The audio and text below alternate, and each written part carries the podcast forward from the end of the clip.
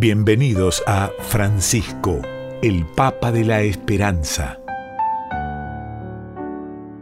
El Papa Francisco es un maestro espiritual o, como le gusta decir a Jesús, un pescador de hombres.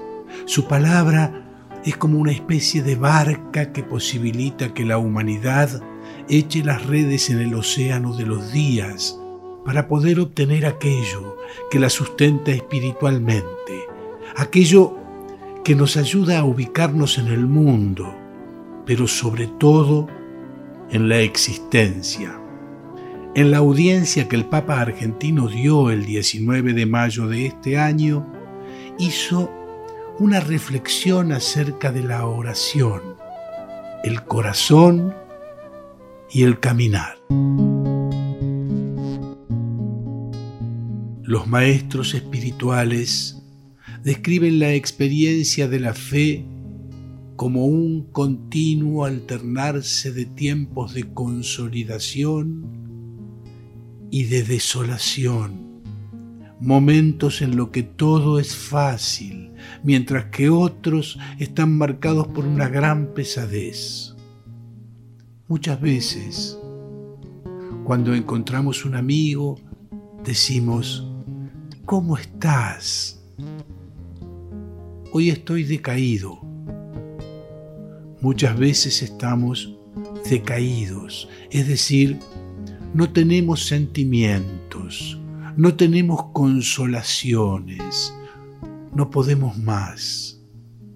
Son esos días grises, y los hay muchos en la vida, pero el peligro está en tener el corazón gris cuando estar decaído llega al corazón y lo enferma. Y hay gente que vive con el corazón gris. Esto es terrible. No se puede rezar, no se puede sentir la consolación con el corazón gris, o no se puede llevar adelante una aridez espiritual con el corazón gris. El corazón debe estar abierto y luminoso, para que entre la luz del Señor, y si no entra, es necesario esperarla con esperanza, pero no cerrarla en el gris. ¿Qué hacer entonces en esta sucesión de entusiasmos y abatimientos? Se debe aprender a caminar siempre. El verdadero progreso de la vida espiritual no consiste en multiplicar los éxtasis, sino en el ser capaces de preservar en tiempos difíciles. Camina, camina, camina, y si estás cansado, detente un poco y vuelve a caminar, pero con perseverancia. Recordemos la parábola de San Francisco sobre la perfecta Leticia.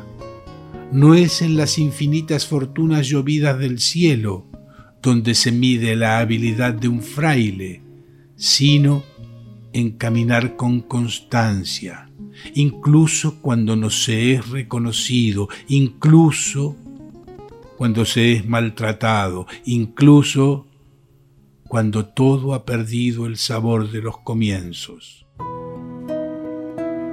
Todos los santos han pasado por este valle oscuro y no nos escandalicemos si, Leyendo sus diarios, escuchamos el relato de noches de oración apática, vividas sin gusto. Es necesario aprender a decir, también si tú, Dios mío, parece que haces todo para que yo deje de creer en ti, yo sin embargo sigo rezándote. Los creyentes no apagan nunca la oración. Tú has venido a la orilla, no has buscado ni a sabios ni a ricos, tan solo quieres que yo te siga. Señor,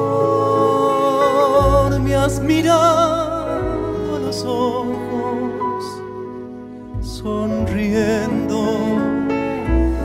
has dicho mi nombre.